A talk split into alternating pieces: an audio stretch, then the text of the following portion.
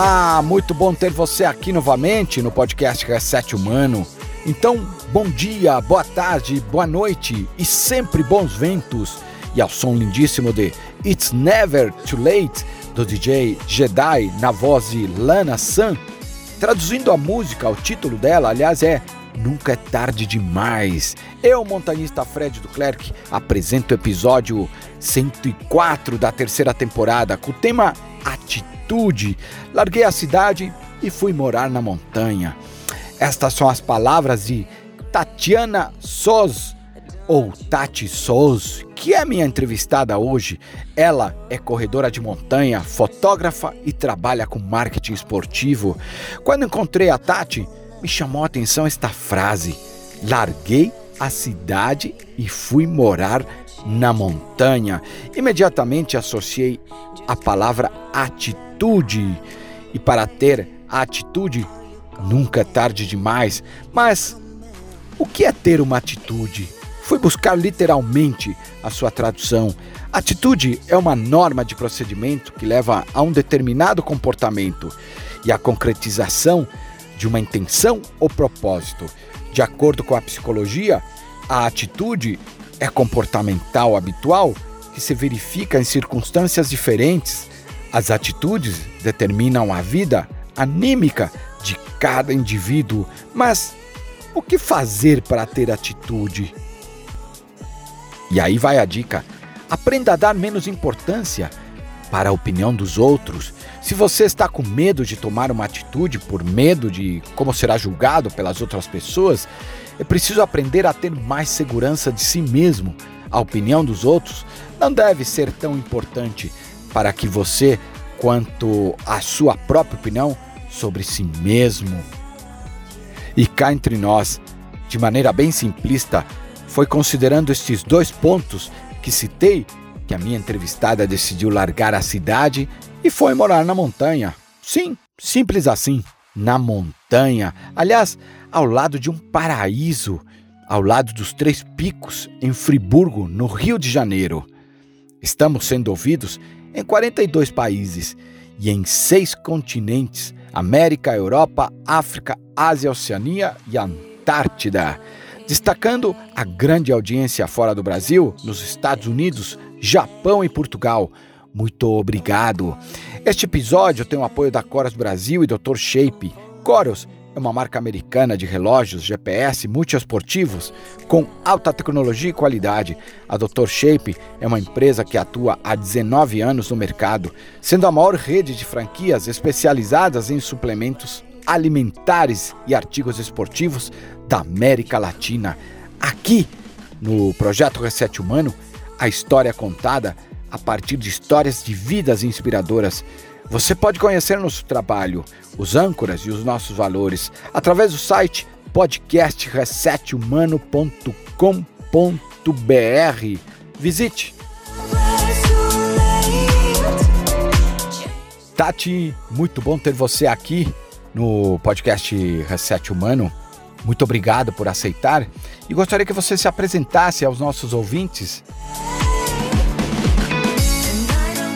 Meu nome é Tatiana Sus, eu tenho 36 anos, sou atleta de trail run, corrida de montanha, e também sou fotógrafa e profissional de marketing.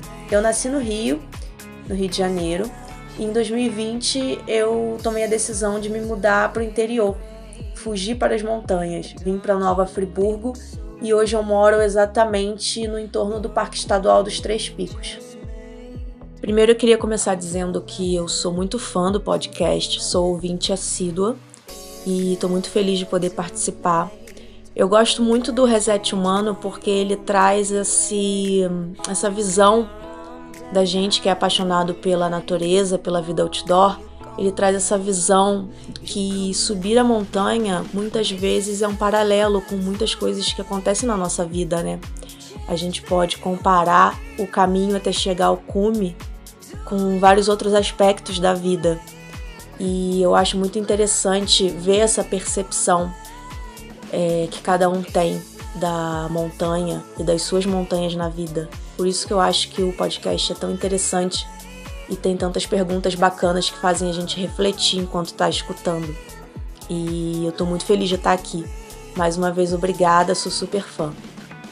Tati, obrigado pelas palavras e saiba, tô super feliz de você estar aqui nesse bate-papo. E agora vamos para as perguntas?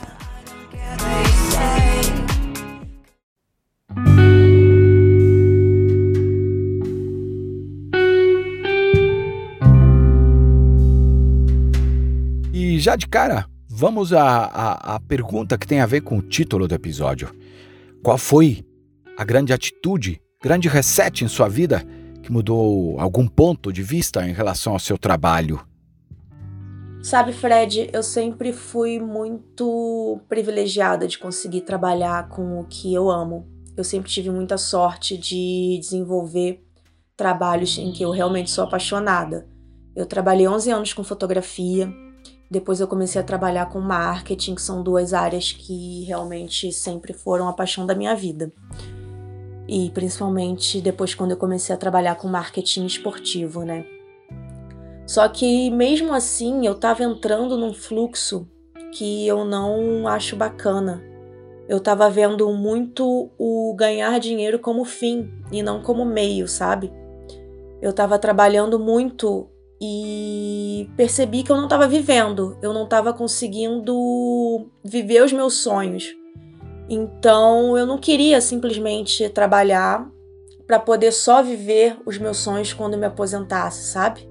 Eu queria poder viver a vida que eu gostaria de viver durante a minha vida, sabe? E não chegar a um ponto onde talvez, mesmo trabalhando com o que eu amo, esse trabalho pudesse sugar a minha saúde e quando eu tivesse a possibilidade de aproveitar eu não conseguisse mais. Então eu resolvi, não foi um, não foi um estalo, não foi uma coisa que aconteceu de uma hora para outra.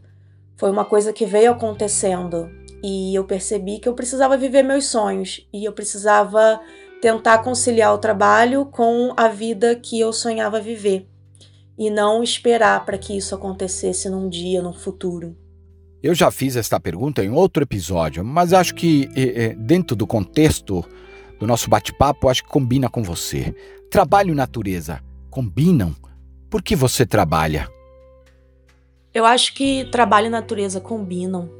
Na verdade, natureza combina com a vida, né? A gente, independente do, do nosso trabalho, do com que a gente trabalha, a gente tem que tentar incluir a natureza na vida. Cada vez a gente vem se afastando mais, né? Mas eu acredito que seja caminhando no parque final de semana, fazendo pequenas viagens para o interior, sabe? Para a gente poder não perder essa conexão, não ficar tão afastado assim e ficar tão imerso no mundo moderno e perder o contato com as nossas raízes, perder o contato com o que realmente importa, né? Que é o planeta, que é uma frase que provavelmente eu vou repetir muito aqui na nossa conversa, mas é uma coisa que eu acredito bastante, é que ir para a natureza é voltar para casa, é voltar para de onde a gente veio, né? Então eu acredito que a gente não pode perder esse contato. Eu trabalho porque eu gosto, eu gosto de me sentir útil, por isso eu acredito que a gente tem que tentar trabalhar com o que a gente ama, porque a gente vai desempenha muito melhor o trabalho quando a gente ama, né? E a gente vive numa sociedade que a gente precisa trabalhar. A gente precisa do dinheiro para viver nossos sonhos, para viver uma vida confortável. Então a gente tem que sempre, acredito que a gente tem que sempre tentar conciliar o trabalho com esse conforto, com os nossos sonhos e não deixar os nossos sonhos se perderem para ficar só trabalhando, né? O trabalho tem que ser um meio e não um fim. Um dos esportes que mais cresceu no Brasil é o trail. Hum? E aí eu te pergunto, quando e como entrou para o mundo do trail, corridas de montanha? Qual foi sua primeira corrida? Sabe, Fred, eu adoro ficar relembrando minha primeira corrida. É, eu comecei a correr em 2014, no asfalto, na época eu morava no Rio de Janeiro, então eu corria muito ali na lagoa. Só que como eu fazia trilha, sempre gostei de fazer trekking, de caminhar na natureza e acampar, para mim correr na trilha era uma coisa natural, assim. Era, é um ambiente onde eu me sinto mais confortável, então a transição de correr no asfalto e correr para trilha, correr na trilha para mim aconteceu muito natural, assim, muito simples. Eu simplesmente falei: ah, vou correr, já que eu corro no asfalto, vou correr na trilha. Vou tentar esse tal de trail run. E me apaixonei, né? Em 2016 eu fiz a minha primeira prova, é, fiquei em terceiro lugar geral. Acredito que eu peguei essa, essa colocação boa porque eu comecei a corrida e tive uma vontade de fazer o meu melhor. Então eu fiz força do início ao fim. Foi uma corrida curtinha de 5 quilômetros em Arraial do Cabo. Para quem não conhece, é um litoral lindo aqui na, no estado do Rio de Janeiro. E foi uma prova, apesar de curta, bem desafiadora, porque tinha muita trilha, muita. tinha uns trechos de escada, de areia fofa. Então, como era a minha primeira corrida, foi bem desafiador. E eu fiz força, fiz muita força do início ao fim. Mas terminei muito feliz, não só pela colocação, mas feliz pela adrenalina, pela endorfina, pela felicidade de estar ali com outras pessoas curtindo o ambiente outdoor, né? E depois eu não parei mais. A corrida entrou definitivamente na minha rotina. Era uma desculpa também para ir para trilha, como na época eu morava no Rio de Janeiro, lá a gente é muito privilegiado de ter trilhas muito próximas da cidade, né? A gente tem ali a Floresta da Tijuca, Cristo Redentor, Pedra da Gávea, então é muito fácil treinar no Rio em algumas horinhas, mesmo morando distante, um pouco distante das trilhas, em algumas horinhas você pega o carro, você pega um ônibus, você pega o metrô e você já está ali no início da trilha. Então isso facilita muito. E foi assim que o trail entrou na minha vida. Foi como uma corrida curta e hoje em dia corridas cada vez mais longas e mais horas na montanha, me desafiando cada vez mais. Você se considera competitiva? Eu sou muito competitiva comigo mesma. Eu gosto de por exemplo, se eu tô, se eu treino sempre numa mesma trilha, cada vez que eu vou fazer aquela trilha, eu gosto de fazer melhor, de fazer mais rápido, de me sentir mais confortável fazendo aquele percurso. Toda vez que eu vou fazer uma prova, eu gosto de fazer aquela distância dando o meu melhor, então eu sempre fui muito competitiva comigo mesma. Isso acaba refletindo nas corridas, nas colocações, nos pódios, porque você dando o seu melhor e tentando fazer o seu melhor cada vez, você acaba, né, superando não só a si mesma, mas também os outros competidores e tudo mais. Então eu vejo essa competição mais como uma competição comigo mesma. Claro, traz resultados muito legais, você está competindo com outras pessoas, né? Afinal de contas, é uma corrida, ganha quem chegar primeiro. Mas eu acredito que é legal e é saudável quando a competição é sempre maior consigo mesmo. Direto. Por que sair da cidade? Como é largar a cidade e mudar para o mato? Aliás, um paraíso como Friburgo. Conta como é morar em ambos os ambientes. Olha, Fred, como toda mudança, é, tem adaptações. Por incrível que pareça, a gente estranha o silêncio, né? Que na cidade normalmente a gente nunca tem. Então, quando você vem para a roça, quando você vem para um lugar assim mais tranquilo, você estranha que às seis horas da tarde o sol se põe, tudo meio que dorme. Né, os animais fazem menos barulho, os, vizinhos, os poucos vizinhos não fazem barulho, todo mundo dorme cedo, então a gente acaba vivendo num, no tempo da natureza, né? A gente amanhece com o sol e vai dormir com o pôr do sol. É, são coisas que são tão simples e naturais, mas que a gente precisa se readaptar a isso, né? A, a cidade acaba tirando isso da gente. Todo o agito da cidade ele modifica o nosso ciclo, né? Então eu acredito que sim, tem adaptações, normal como qualquer mudança, mas como era o meu sonho ter o meu cantinho, ter o meu espaço, a minha horta, ter um contato maior com os animais, viver essa vida mais tranquila, então para mim é como a realização de um sonho. Bom, é, para quem é super 100% selva de pedra, acredito que seja um impacto muito grande. Mas para gente que é apaixonado pela natureza e está sempre fugindo para a natureza, a adaptação acaba sendo mais fácil. E como você falou, Friburgo é um paraíso. Aqui eu tenho um clima ótimo, estou rodeada de montanhas, estou rodeada de pessoas apaixonadas pelas montanhas. Aqui em, em Três Picos é um lugar muito conhecido no Brasil por ser um reduto de escaladores. Então eu tenho vários vizinhos aqui que escalam e que são apaixonados pelos esportes. Isso é muito bacana, essa convivência é muito legal. Então, para mim, foi fácil. Passa-se por uma adaptação, mas foi fácil. E é um sonho que eu tô gostando muito de viver. A gente fala, né? A gente, eu me sinto isolada aqui, porque realmente eu tô a 1.500 metros de altitude, tenho poucos vizinhos, mas duas horas e meia eu tô no Rio, na, no centro da cidade do Rio. Então, no momento que eu precisar, que eu quiser curtir um pouco essa vida na cidade, eu posso voltar, posso rever meus amigos, posso passar uma, duas semanas, mas sempre sabendo que eu tenho meu cantinho aqui para voltar na natureza, para ficar tranquila, é, isso me deixa muito feliz. Como é trabalhar com corrida? É, mais uma vez a gente vai falar de sonhos, né? Trabalhar com corrida é um sonho é, a corrida ela teve um impacto tão grande na minha vida que ela acabou entrando em todos os aspectos da minha vida, não só como um hobby, não só como um lazer, é, mas também como meu trabalho. Hoje em dia eu trabalho com marketing esportivo e trabalho atendendo marcas esportivas.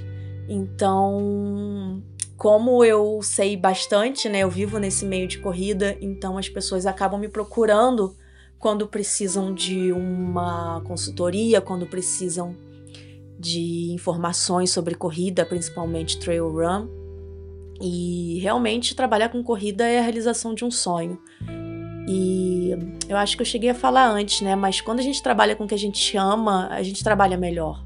A gente trabalha mais feliz, mais bem disposto. Então, trabalhar com corrida para mim é isso, é mais a realização, é a realização de mais um sonho. As pessoas que estão ouvindo a gente devem se perguntar algumas vezes isso, né? Mas você que trabalhou também na cidade e atualmente está na natureza, ao lado de montanhas, quando você sente falta da natureza na cidade? Mais do que sentir falta da natureza na cidade, é, eu, quando morava na cidade, eu sentia a falta da natureza na minha rotina. Às vezes a gente leva uma rotina tão corrida, tão apressada, né? A gente acorda, já toma aquele café da manhã correndo para ir trabalhar e passa tantas horas no trânsito que a gente não consegue, às vezes a gente perde o contato com a natureza, a gente não consegue se desligar e dar uma caminhada no parque porque a gente tem que pegar um super trânsito para voltar para casa a gente não consegue tirar umas horinhas no final de semana para fazer uma viagem curta porque tem coisa do trabalho para entregar. E então eu acho que às vezes a, a nossa rotina acaba afastando a gente da natureza, né? Principalmente quando a gente está na cidade, na correria da cidade grande. O que mais toma o seu tempo, Tati? O tempo é o nosso bem mais precioso, né? O tempo é aquilo que a gente não consegue voltar. Então, ele tem que ser muito bem aproveitado. É, não dá para a gente ficar o tempo todo só fazendo o que a gente gosta, nós temos obrigações e tudo mais, mas eu acredito que a gente tem que sempre separar um tempo para fazer o que faz bem para gente, seja uma horinha de manhã, seja uma horinha no fim do dia. É, isso eu tenho muito com a corrida, né? A corrida é o meu tempo, é aquele momento onde eu não levo o celular, onde eu me desligo de tudo e foco só em mim, na minha passada, nas minhas respirações, no que está em torno de mim, na natureza, na trilha. Então eu tento dividir o meu tempo, né? Para ele não ser tomado por uma coisa só, não ser tomado só pelo trabalho ou só pela corrida, só pelas obrigações do dia a dia. Eu tento parcelar o meu tempo para que ele seja tomado por coisas que eu goste, por obrigações para que tudo seja feito da maneira mais leve possível, né? Nem sempre foi assim, tá? Morando na cidade, o que mais tomava meu tempo com certeza era o trânsito, né? Mas e a loucura, o estresse, enfim. mas eu tô no caminho para tentar parcelar o meu tempo em coisas que valham a pena sempre. Tati, onde você investiria todo o seu tempo, se pudesse? Essa é uma boa pergunta, porque de primeira, assim, quando eu penso, ah, eu investiria todo o meu tempo na natureza, na montanha, viver experiências. Mas eu acho que não é saudável a gente investir todo o nosso tempo em uma coisa só. Porque se a gente pensa muito na montanha, a gente esquece os amigos, esquece a família. E ter responsabilidades, ter trabalho também é bom para a rotina. Então eu acho que eu investiria todo o meu tempo é, tentando balancear o meu tempo para que eu conseguisse ter uma vida mais equilibrada. Eu acredito que o equilíbrio, né, o caminho do meio, seria a melhor opção. É, gostaria de investir mais tempo na montanha, mais tempo em viagens, realizando sonhos, mas eu acredito que a gente tem que tentar balancear e sempre equilibrar as coisas para viver da maneira mais saudável possível em todos os aspectos. É um desafio, mas eu acredito que é um desafio que a gente não pode deixar morrer, né? A gente não pode se acomodar e viver 100% do tempo para o trabalho, 100% do tempo para as obrigações. A gente tem que sempre tentar equilibrar tudo então, eu acredito que se eu pudesse investir 100% do meu tempo em uma coisa só, eu tentaria não investir em uma coisa só, por mais que seja tentador ficar o tempo todo na montanha. Mas acredito que seja isso. O que te inspira a fotografar? Esporte, trail, moda, pessoas e natureza. Quando eu comecei a estudar fotografia, eu já tinha em mente que eu queria fotografar pessoas. Eu sempre gostei muito de retratos e eu queria muito transmitir a personalidade daquelas pessoas através da foto, sabe? É, a fotografia de moda entrou meio que por acaso na minha vida. O primeiro trabalho que eu consegui foi como assistente de um fotógrafo de moda. E depois que ele mudou do Rio para São Paulo, eu assumi os clientes dele no Rio e comecei a trabalhar com moda. Foi muito bacana, é um, é um mercado muito grande, né? A gente tem a impressão de que tem muito glamour, mas na verdade o glamour é zero. É uma indústria enorme e é muito trabalho para fazer tudo acontecer. É, eu gostei muito. Fotografar natureza eu sempre fotografei como hobby. Eu nunca cheguei a trabalhar com, com fotografia de natureza, mas fotógrafo é sempre fotógrafo, né? Então quando a gente viaja, a gente sempre gosta de fazer belas imagens. Então eu sempre fotografei natureza, fotografei um pouco de esporte profissionalmente, cobri algumas corridas, alguns eventos, Ironman. É, é muito bacana também fazer esse tipo de trabalho para agência. Eu acabei tendo mais experiência no mundo da moda mesmo e me surpreendeu, sabe? Justamente por esse pensamento que eu falei da gente achar que é tudo glamour e na verdade é muito trabalho duro. É, tenho saudade dessa época. Hoje em dia eu trabalho só com o marketing. É claro, continuo fotografando, mas trabalho só com marketing. Mas essa época da fotografia de moda foi uma, uma época muito legal na minha vida e me trouxe uma experiência, uma bagagem bem interessante. Quais as transformações que a montanha te acrescentou na sua vida, através de suas experiências fotográficas? Essa, Fred, é uma pergunta super difícil de responder. Difícil de responder de maneira sucinta, porque a gente poderia ficar horas aqui falando do que, que a montanha muda na vida da gente, né? É, é a gente perceber que o cume é um detalhe, que todo o processo está na caminhada, na jornada para chegar até o destino final. É, independente se você já subiu uma alta montanha ou não, acredito que cada um tem o seu Everest, né? Então, toda jornada, toda preparação, tudo deixa a gente mais resiliente, mais forte.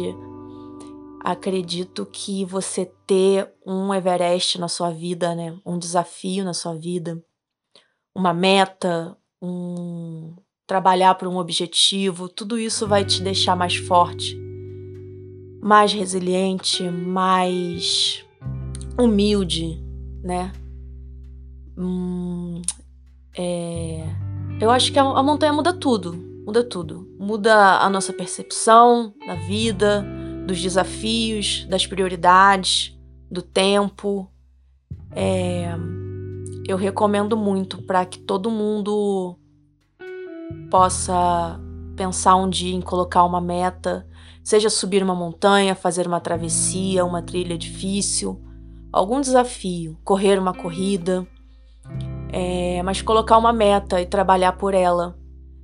É, assim a gente percebe que todo o aprendizado está na jornada e que a meta em si, a montanha em si, a corrida em si, é só um detalhe, né? E que toda a jornada é que faz o sentido.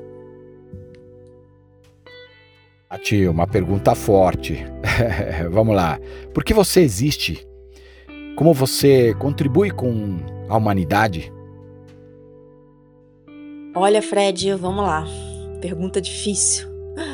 Mas eu existo para ser feliz. Essa é a verdade.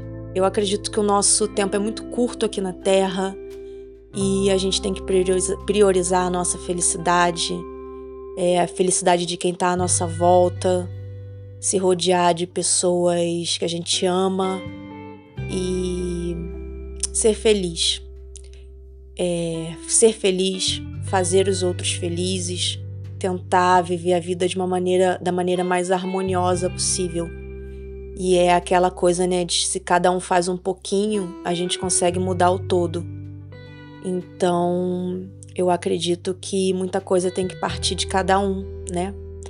E partindo de cada um com um senso de coletividade, com um senso de que nós vivemos juntos, nós dividimos um planeta que é a nossa casa e que a gente precisa cuidar e se unir para fazer com que as coisas funcionem de uma maneira melhor.